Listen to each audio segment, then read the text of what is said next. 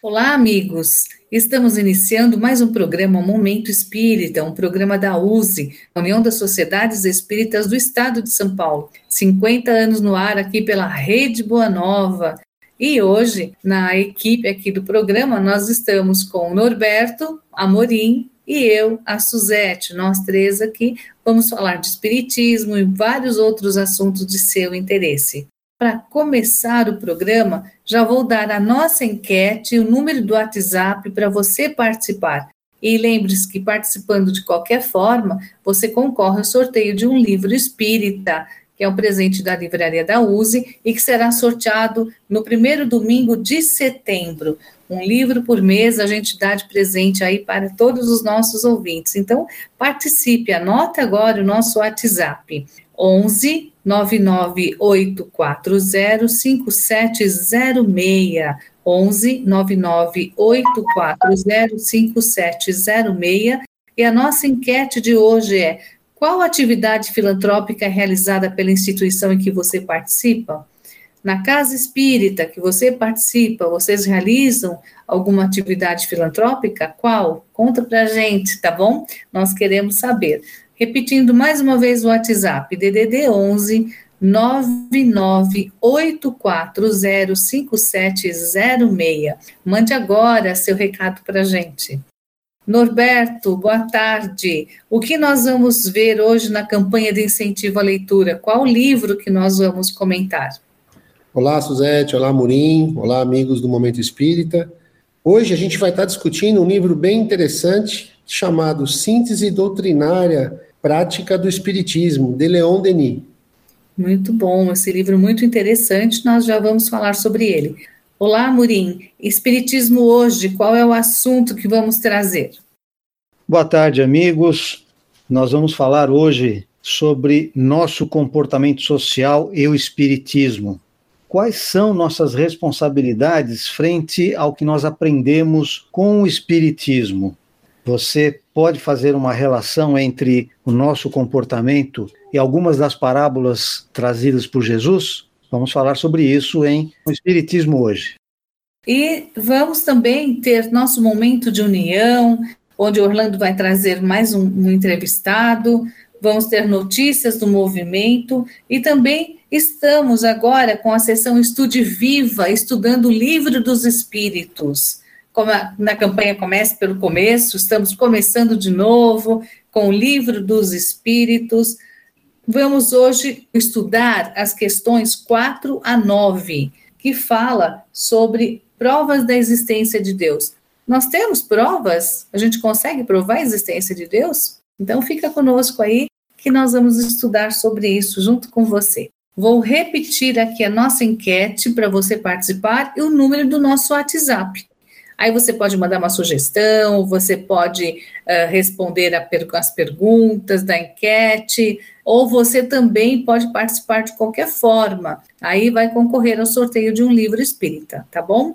Qual atividade filantrópica é realizada pela instituição em que você participa?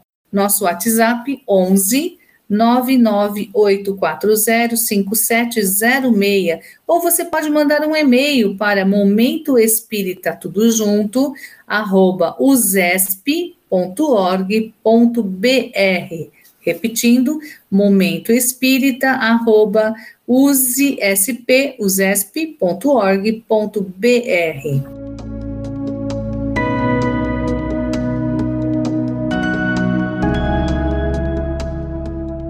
vamos trazer hoje para conhecimento de vocês que dentro da nossa campanha de incentivo à leitura e toda semana nós trazemos um livro para que vocês conheçam, para que vocês fiquem pelo menos assim com vontade de ler o livro, para que conheçam um pouquinho sobre o assunto.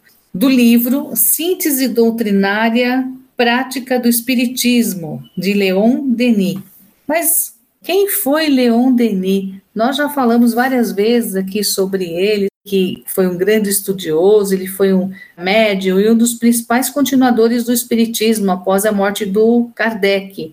E ao lado do Gabriel Delane e Camilo Flammarion, ele fez conferências pela Europa, congressos internacionais, e defendeu sempre a questão da sobrevivência da alma, escreveu muitos livros, né? Ele sempre procura trazer a ética, respondendo várias questões de âmbito moral e principalmente como nós devemos viver ou como nós devemos agir. Suzete, Leon Denis tem um aspecto muito interessante.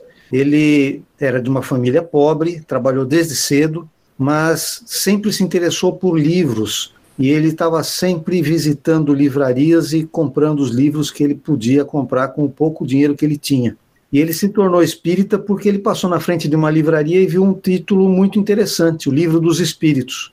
Comprou, foi para casa, devorou o livro e depois ele passou a procurar mais livros a respeito e se tornou um dos grandes divulgadores. E esse livro que a gente vai estudar hoje é muito interessante, né, Norberto? Porque ele, na abertura, na apresentação do livro, ele diz que o ideal é começar das coisas simples e caminhar para as coisas mais complexas, assim como a gente faz com as crianças, e mesmo com aqueles crescidos que continuam intelectualmente como crianças, né?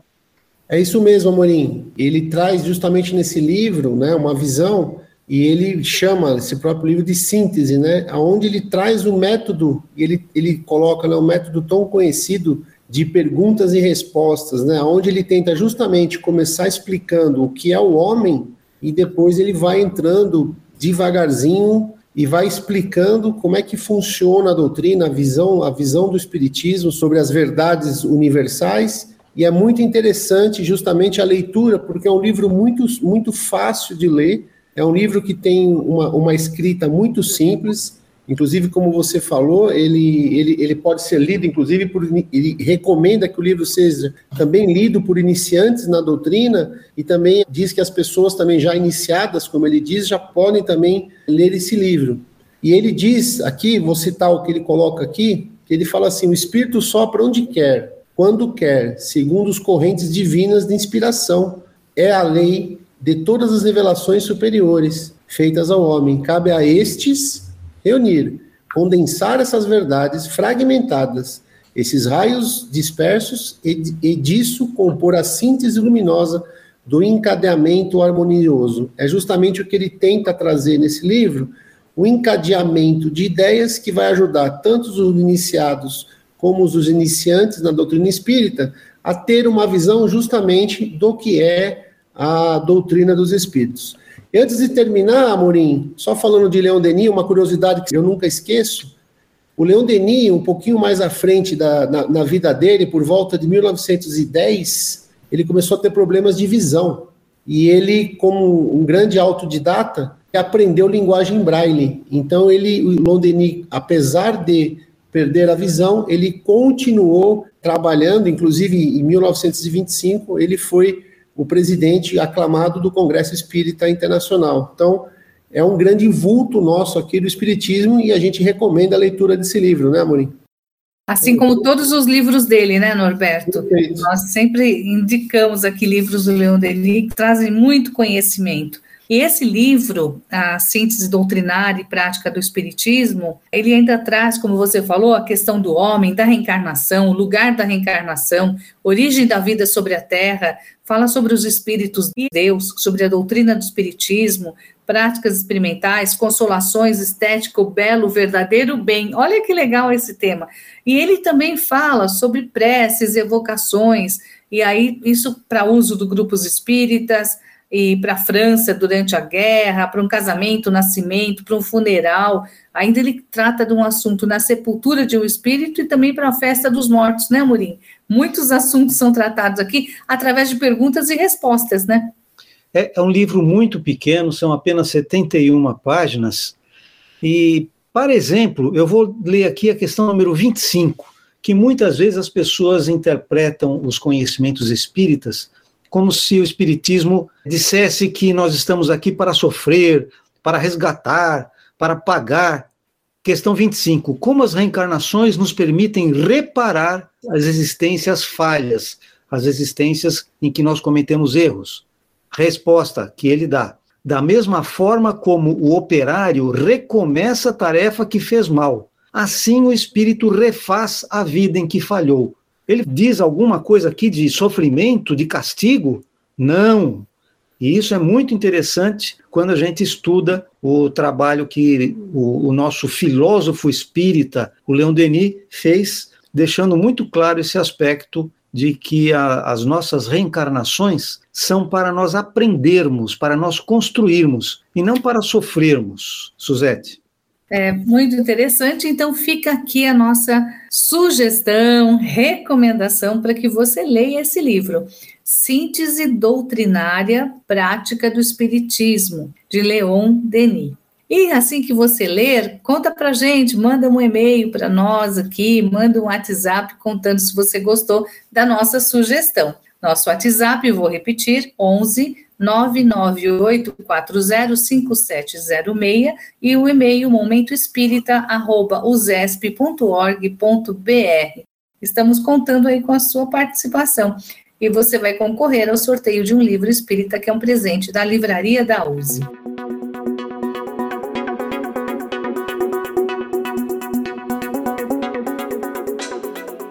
Entrando na próxima sessão, que é Espiritismo hoje, essa sessão a gente sempre traz um assunto atual para nós falarmos, comentarmos aqui perante o Espiritismo. E hoje nós vamos trazer sobre a questão do nosso comportamento social e o Espiritismo. Como se dá o nosso comportamento no dia a dia e principalmente diante de tudo que a gente aprende, né, que a gente aprendeu, que a gente estuda no espiritismo? Quais nossas responsabilidades sociais frente a esse aprendizado, o que nós aprendemos com o espiritismo? E gostaríamos também de salientar sobre duas parábolas, a parábola do talento e a parábola do samaritano, para a gente começar uma discussão. Amorim, Fala um pouquinho sobre a, essas duas parábolas rápido e qual é a ligação delas com o nosso aprendizado, com nossa responsabilidade social. A parábola do bom samaritano, contado por Jesus, uma história, é daquele viajante. O samaritano era tido pelos judeus como uma pessoa de baixa qualidade, de, de baixo nível espiritual, porque ele não era muito ligado nessa história de ficar seguindo as regrinhas da religião. Então, os fariseus, que eram os doutores da lei, achavam que eles eram pessoas reles, pessoas menos importantes, menos valorosas. Acontece que o samaritano estava fazendo uma viagem, ele passou numa estrada, encontrou uma pessoa que tinha sido assaltada, e ele, que era o samaritano, que era considerado uma pessoa de pior comportamento, ele socorreu o outro viajante que tinha sido machucado, levou para uma estalagem, pagou para que ele fosse bem atendido e ainda se comprometeu a passar de volta quando ele retornasse da viagem para pagar tudo mais que tivesse sido gasto com ele. Acontece que naquela mesma estrada havia passado uma porção de gente antes, inclusive sacerdotes. E como viram a pessoa machucada, passaram ao largo, atravessaram a rua, como se costuma dizer. Então, para a gente pensar. A outra sugestão nossa, a parábola dos talentos. A outra história, contada por Jesus, que um senhor tinha que viajar, então ele chamou os seus servos, entregou cinco dinheiros para um, dois dinheiros para outro e um dinheiro para um outro. E saiu, foi viajar, fazer a, as negociações que ele tinha que fazer. Quando ele voltou depois de algum tempo, aquele que recebeu cinco dinheiros disse: Olha, eu tenho aqui os cinco dinheiros que você me deu e consegui lucrar mais cinco, porque eu negociei e consegui lucrar mais cinco. O de dois dinheiros também tinha conseguido negociar e conseguiu ganhar outros dois dinheiros. E aí o senhor disse que, como eles tinham sido fiéis nas pequenas coisas, que ia dar para eles maiores encargos e, portanto, maiores responsabilidades e, portanto, maiores ganhos. E aquele que recebeu um dinheiro, ele tinha enterrado o dinheiro do, do senhor dele, do chefe dele, quando o chefe voltou, ele foi lá, desenterrou o dinheiro e foi, ó, oh, tá aqui o seu dinheiro, que eu tive medo de perder esse dinheiro, então tá aqui de volta, do jeito que o senhor me deu. O senhor, o, o chefe, o, o negociante, disse que ele tinha sido um mau servo, porque ele deveria ter feito como os outros, negociado e ganhado mais dinheiro em cima disso. Será que Jesus queria dizer que nós temos que ser usurários? Que nós temos que, a qualquer custo, ganhar mais dinheiro, acumular mais bens, Norberto? Será que esse é o objetivo de Jesus? É, Amorim, como a gente sabe, Jesus sempre falava por parábolas justamente para que do mais simples ao mais sábio pudesse interpretar, né, buscar as palavras e tentar entender essas parábolas. Mas, na verdade, né, Amorim, a gente sabe aqui, e é só a gente acompanhar lá no Evangelho segundo o Espiritismo, que justamente o que o Jesus estava dizendo é que nós temos que pegar os nossos talentos e frutificá-los, né? transformar os nossos talentos, que sejam esses dinheiros, né, e conseguir investir nesses talentos e multiplicá-los na sociedade, quer dizer, fazendo o bem, cada vez ajudando as outras pessoas, né? Por isso que esse, esse servo que investiu foi o servo que ele, ele disse, porque te deste o talento, que é, na verdade, o talento, né, Amorim, era o nome da, de uma moeda lá, de um valor de dinheiro que eles davam, não quer dizer talento, como a gente tem hoje, né, gente fala de talento, mas ele justamente usou isso para dizer que você tinha que multiplicar com as suas capacidades aquilo que você tinha. Por isso que ele enobreceu esse servo. Quanto aquele outro que só ficou para ele com talento, não usou essa ferramenta como deveria para sua melhoria e a melhoria da sociedade. Por isso que é muito importante a gente ter isso na nossa cabeça. E falando também, Amorim, do, do link que você fez com o Bom Samaritano, e ontem nós estávamos no centro estudando o, o livro dos Espíritos, e saiu aquela discussão sobre preconceito, né? O que Jesus também faz na parábola do bom samaritano, ele justamente traz, né, o samaritano, porque era talvez dos povos ali o que tivesse maior preconceito. E ele estava justamente colocando o samaritano acima do levita, que era um sacerdote ortodoxo. E ele coloca isso de forma a dizer que, na verdade, o que interessa são as suas atitudes e a sua forma de enxergar o próximo. Não interessa a sua posição social. Essa posição social, ela é temporária. Então, a gente fazendo uma análise da doutrina espírita em cima dessa parábola também do samaritano, a gente tem justamente essa possibilidade de interpretar, que eu acho que isso que é belo na nossa doutrina, dessas palavras de Jesus com a, a chave da reencarnação. O que, que ele estava dizendo ali? Ele estava dizendo justamente que o que interessa é o seu cuidado com o próximo a sua capacidade de se doar com os próximos. E muito importante, o samaritano não deixou de trabalhar, ele não deixou, ele foi, fez atividades dele, ajudou, fez e voltou. Então é muito importante a gente ter essa visão que a gente tem que buscar, a partir dos nossos atos, transformar a sociedade, não esperar que a sociedade se transforme por si só. Amorim. Quando a gente fala nos talentos, apesar de que o talento era o nome da moeda, mas nós podemos perfeitamente usar como os nossos talentos de capacidade de realizar o bem. Então nós temos capacidade de realizar o bem, realizemos. Não fiquemos guardando o bem, não fiquemos guardando-nos para apenas os nossos familiares, os nossos próximos. Temos que procurar aqueles que estão necessitados, que muitas vezes não têm sequer capacidade de sair em busca de uma solução para os seus problemas. E quando você fala também sobre a questão do samaritano, às vezes as pessoas não lembram que os judeus, apesar de serem um povo, mas eles eram divididos em várias tribos e havia grande preconceito de uma tribo para outra. Cada tribo se achava a melhor de todos e eles se olhavam todos de forma enviesada. E o que Jesus fala o tempo todo, que nós todos somos irmãos, somos filhos de um mesmo Pai. Então, quando a gente junta tudo isso com o nosso aprendizado espírita, a nossa interpretação dos escritos evangélicos à luz do conhecimento espírita, e não o contrário, como algumas pessoas fazem, que querem interpretar o espiritismo à luz dos escritos evangélicos, que são inclusive muito alterados em relação ao original, mas quando nós procuramos penetrar no sentido profundo desses escritos evangélicos com o conhecimento espírita, isso nos aumenta a responsabilidade, porque nós percebemos o quanto nós somos responsáveis pelo bem-estar do próximo. É muito simples nós observarmos, por exemplo, na rua, pessoas que andam com o nariz empinado, digamos assim, que passam por lixeiros, por carregadores de produtos, catadores de lata, e passam por essas pessoas como se elas não existissem, são os invisíveis da sociedade quando nós temos a obrigação de dar a essas pessoas o mesmo respeito que nós damos aos engravatados. Elas não são menos pessoas, menos humanos, menos espíritos do que nós. Também tem a questão do julgamento, né? Nós sabemos que estamos passando na nossa sociedade atual momentos difíceis, muito desemprego, muitas pessoas que não têm onde morar, que estão pelas ruas, e principalmente nesses dias de frio, nós ficamos aí pensando como aquela pessoa está né, dormindo numa calçada ou embaixo de um viaduto, sem condições de arrumar serviço. E as pessoas, muitas pessoas falam assim, fazem julgamento. Ah, mas esse daí só quer beber. Ah, esse daí não trabalha. Esse daí não quer nada da vida, por isso que está aí.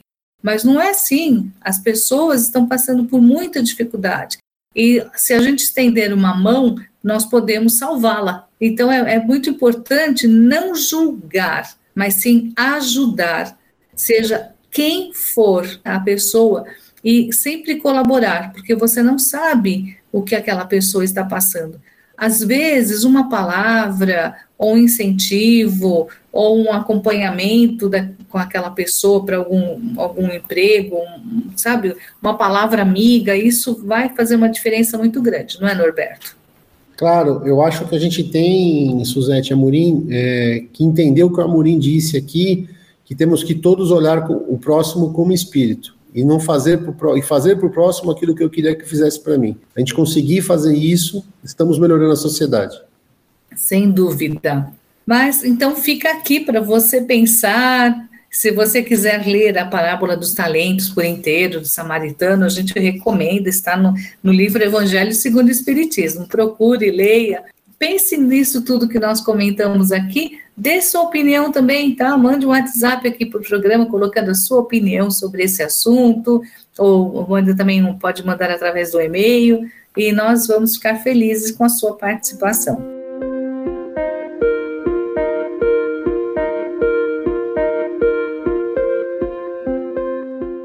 E o que nós temos de novidade no site? Suzete, o portal da USE fica em usesp.org.br. Lá no portal da USE nós temos muitas informações interessantes e importantes para a condução dos centros espíritas, as atividades que a USE realiza, os cursos, os simpósios, tudo está ali disponível para as pessoas que se interessam, inclusive muitos dos eventos atualmente são eletrônicos, então podem ser acompanhados de qualquer lugar, não precisa se deslocar até a sede da USE. E nós temos também a revista digital Dirigente Espírita. E eu vou sugerir aqui um artigo que está na página 28, Concepções sobre Ciência e Ciência Espírita um artigo bem interessante, já é a oitava parte dessa sequência de artigos sobre ciência, que tem sido escritos pelo Alexandre Fontes da Fonseca. Ele é físico e é um dos responsáveis por essa parte de estudo da ciência dentro da diretoria da USE fica a nossa sugestão para que você leia essa revista, que é uma revista que está com mais de 100 páginas neste mês, por causa do encarte do 18º Congresso Estadual do Espiritismo, que aconteceu lá no final de junho, e que você pode obter gratuitamente no portal da USE. Além de tudo isso, tem o Momento Espírita. Os programas, depois de irradiados, eles estão gravados e vão para o portal da USE e, além do portal da USE, as plataformas de podcast. Então, você pode ouvir Momento Espírita, reouvir Momento Espírita e indicar Momento Espírita através de todos esses recursos, de todos esses meios eletrônicos, Suzete. Nos podcasts, como é que a gente coloca para acessar o programa? É só procurar na sua plataforma Use SP Momento Espírita. Se o programa estiver lá, você vai poder ouvir em qualquer lugar. Se não estiver, pega outra plataforma. É muito fácil. Então fica aqui a nossa dica para você que não conseguiu ouvir o programa hoje, né, ou que perdeu e quer ouvir o programa novamente, gostou de algum assunto, quer ouvir novamente, então entre em qualquer plataforma de podcast e você vai acessar. Como que é que, que acha mesmo, Amorim, no podcast? Use SP Momento Espírita. E o site da USE, para você entrar e ler tudo isso que o Amorim disse, é usesp.org.br.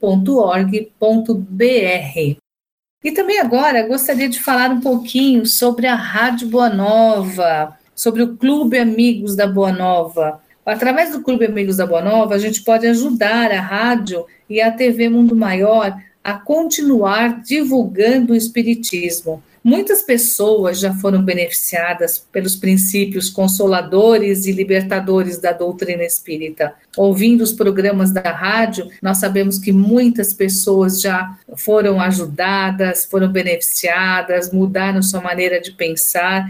Muitas pessoas até que estavam em momentos de aflição, pensando em se suicidar ou uma depressão, conseguiram ajuda através da programação da rádio, ouvindo a programação da rádio e da TV Mundo Maior. E a Rádio Boa Nova e a TV Mundo Maior visa dividir o bem, levando essa mensagem espírita através de vários canais de comunicação, bem como pelas redes sociais. Você também pode fazer parte desse clube, ajudando na divulgação do Espiritismo. Então ligue no 0800 12 018 38, vou repetir, 0800 12 018 38 e converse com os atendentes para ver como você pode colaborar, com quanto você pode colaborar para que essa divulgação continue sendo expandida cada vez mais. Agora, não só mais para São Paulo, para o Brasil, mas sim para o mundo todo, né? Através da internet. Ou então você pode acessar o site da FEAL, que é feal.colabore.org, e você vai saber como ajudar também o Clube Amigos da Boa Nova.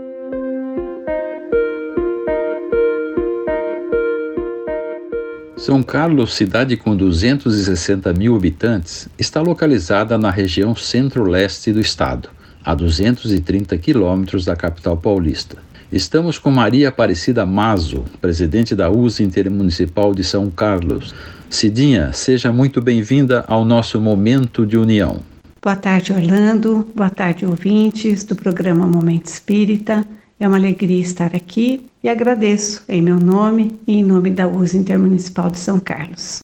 Como é o desafio de unir os espíritas e unificar as instituições espíritas das cidades de São Carlos, Ibaté, Dourado, Ribeirão Bonito, Descalvado, Porto Ferreira e Analândia, que formam a USA Intermunicipal de São Carlos, Cidinha? Eu diria que foi um desafio muito gratificante. Naquela época, a nossa intermunicipal, ela estava com a maioria dos departamentos todos ativados, os mais importantes, pelo menos, a mocidade, evangelização infantil, também os estudos, né, departamento de estudos. E nas nossas visitas às instituições dessas cidades que compõem a nossa intermunicipal, nós percebíamos que era exatamente o que cada uma delas estava buscando então, nós íamos de encontro à necessidade deles com o que a USE tinha a oferecer com esses departamentos bem estruturados. Então, eu considero que foi um desafio, é claro, né? Nós tínhamos que ir até cada uma dessas instituições, conhecê-los, mas, como eu disse, foi realmente muito bom. Foram momentos que trouxeram crescimento para a nossa intermunicipal. Temos grandes amigos que estão conosco até hoje então, eu diria que foi um desafio muito bom e muito gratificante mesmo, Orlando. Sabemos da tradição de São Carlos na divulgação da doutrina espírita pelos livros, quer sejam pela banca, pelo clube, pela feira do livro espírita. Conte-nos sobre as feiras de livro organizadas e realizadas pela USA Intermunicipal de São Carlos. Sim, Orlando, realmente São Carlos tem tradição na divulgação da doutrina espírita através do livro.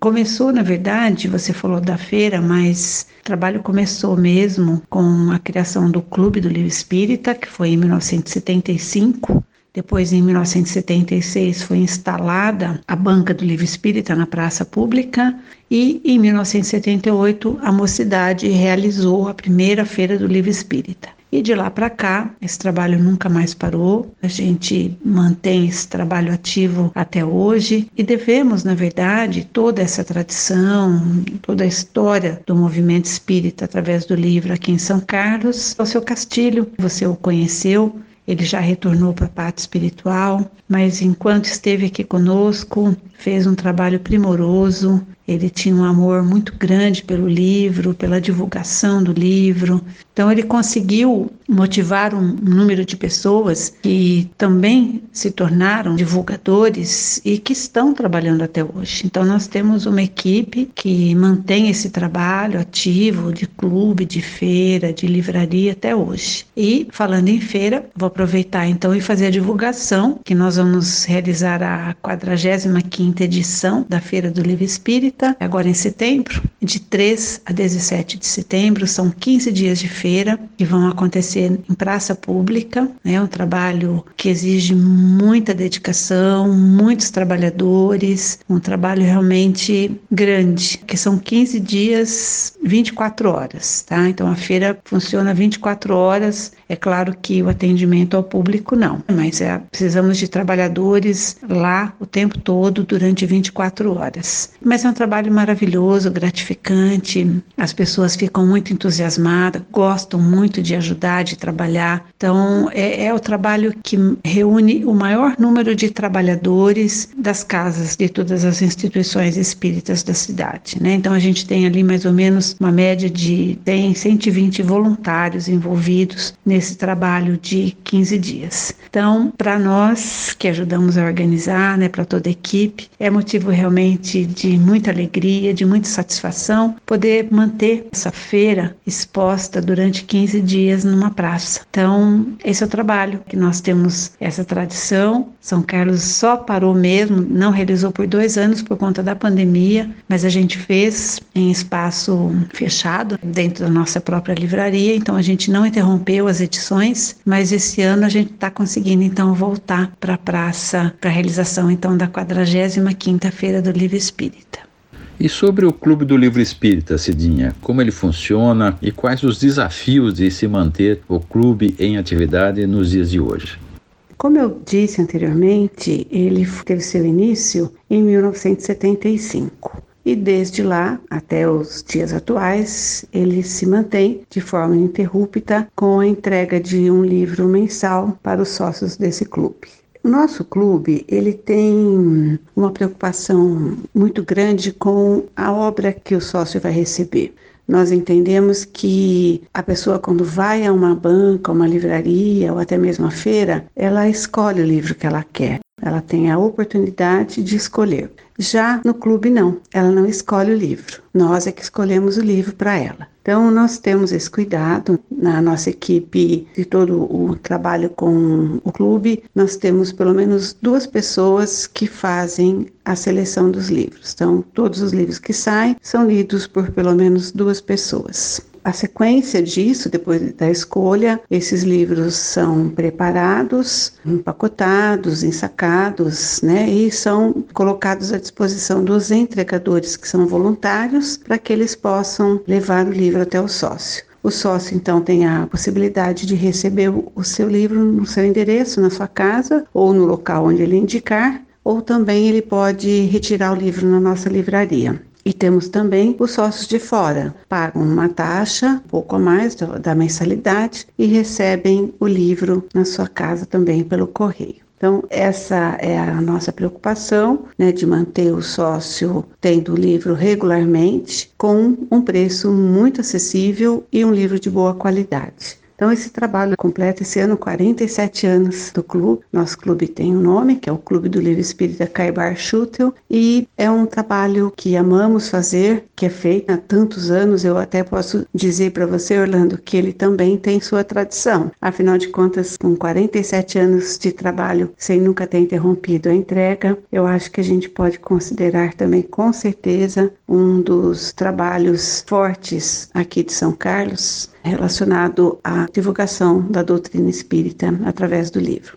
E para terminar, depois de mais de dois anos da pandemia da Covid-19, com o retorno presencial, os dirigentes e trabalhadores espíritas também retornaram de modo significativo para a divulgação do Espiritismo? Nesse assunto, nós não tivemos uma regra com relação à decisão de cada instituição. Assim que foi permitido por lei, nós tivemos várias instituições que retornaram, de acordo com o dirigente, de acordo com os trabalhadores, optaram por voltar e voltaram com todos os trabalhos, com a parte de atendimento ao público, de estudo, e foi uma sequência normal assim que foi permitido. Outras instituições preferiram esperar um pouco mais, talvez até pela preocupação ainda da contaminação, mesmo já vacinados, sabemos né, que a contaminação pode ocorrer, então preferiram esperar um pouco mais. Mas hoje nós já temos essa informação que todas as instituições que compõem a nossa intermunicipal, inclusive da região, também já estão com as atividades normais. E isso é bom. Nós temos que voltar mesmo ao trabalho, deixar a casa à disposição daqueles que precisam, que estão procurando a doutrina espírita e contribuirmos com aquilo que fez tão bem para nós, para que essas outras pessoas também possam conhecer a doutrina e também se beneficiar dela. É isso, Orlando. Se você não tiver mesmo mais nenhuma pergunta, eu quero agradecer a oportunidade de estar aqui em meu nome e em nome da USE Intermunicipal de São Carlos. Foi um prazer falar com você. Aparecido José Orlando, com Maria Aparecida Mazo, presidente da USE Intermunicipal de São Carlos, para o Momento de União.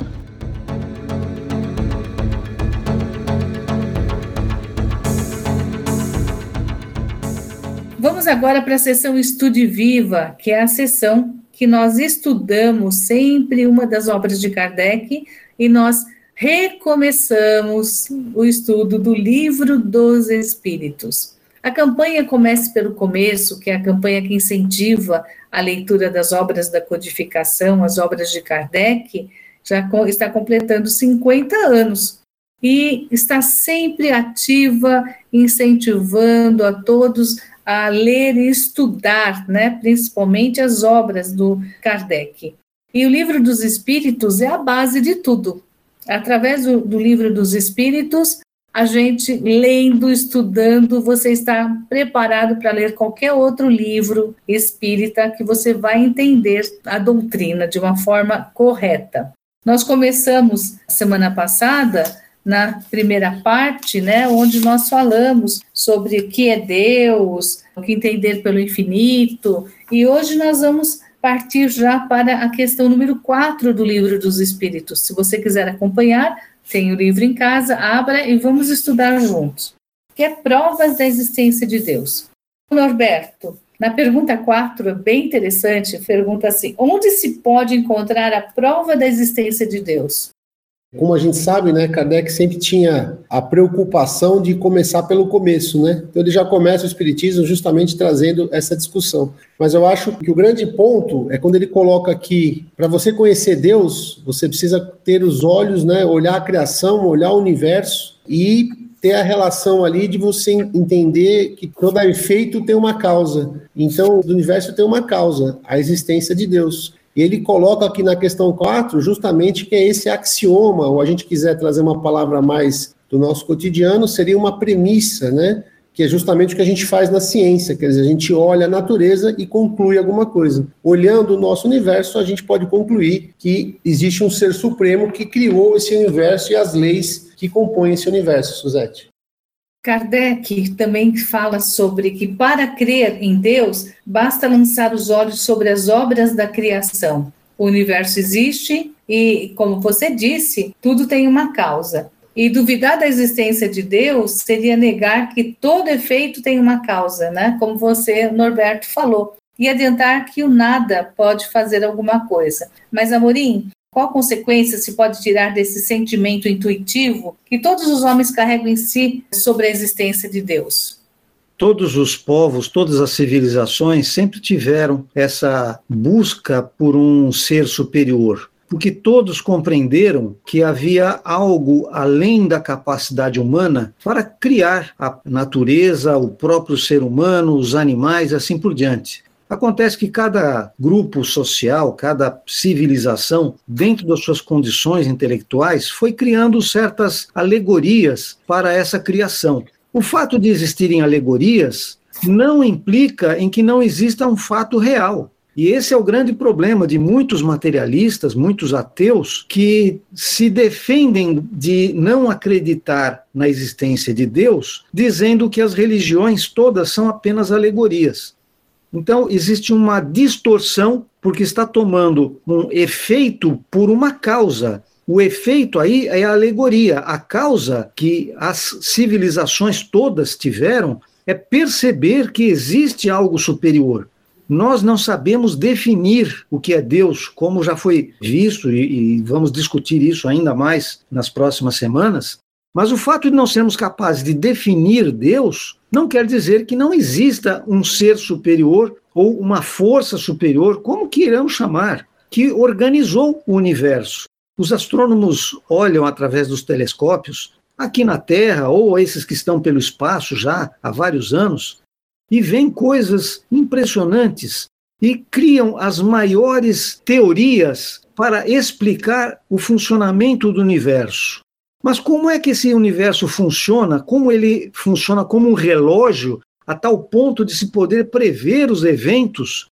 Do nada apareceu assim no estalo, por conta própria? É preciso ser muito crédulo para acreditar na existência de um nada que cria um universo, Norberto.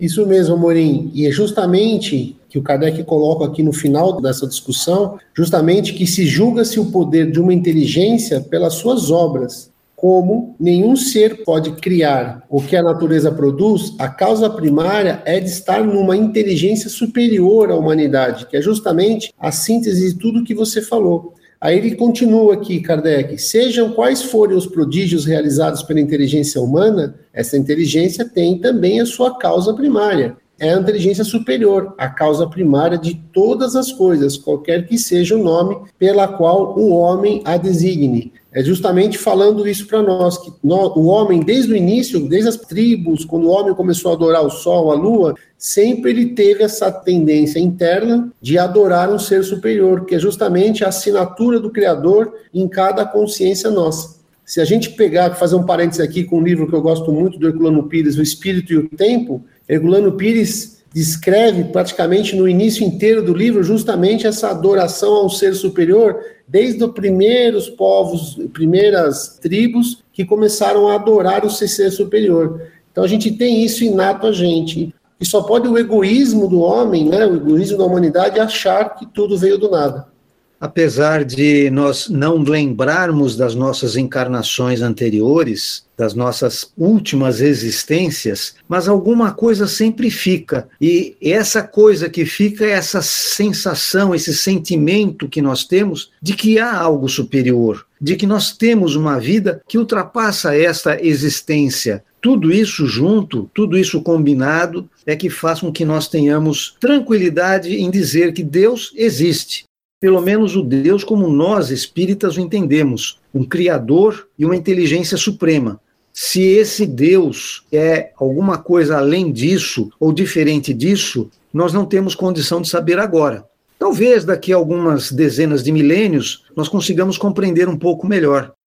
E é esse sentimento íntimo dentro de nós, né? Aquele sentimento que a gente tem dentro de nós e que nos faz acreditar e cada vez que a gente tem um problema, a quem a gente pede? A Deus. E a gente pede, a gente ora, a gente suplica ajuda. Quem? A Deus. É porque a gente tem esse sentimento íntimo que da existência dele.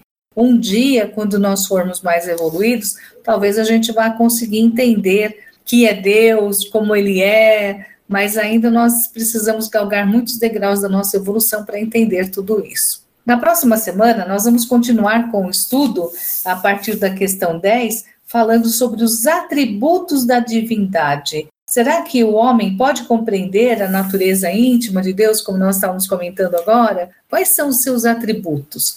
Então, são itens muito importantes e recomendamos que você leia e releia aqui a questão 1 até a questão 10. E na próxima semana, continue nos acompanhando aqui com o estudo do Livro dos Espíritos. Tem dúvidas, perguntas, você quer também mandar a sua opinião? Você pode fazer através do WhatsApp. Vou repetir, é DDD 11 99840 5706 ou através do e-mail momentoespírita.usesp.org.br. Vem, mande sua sugestão, dê sua opinião, vem estudar conosco.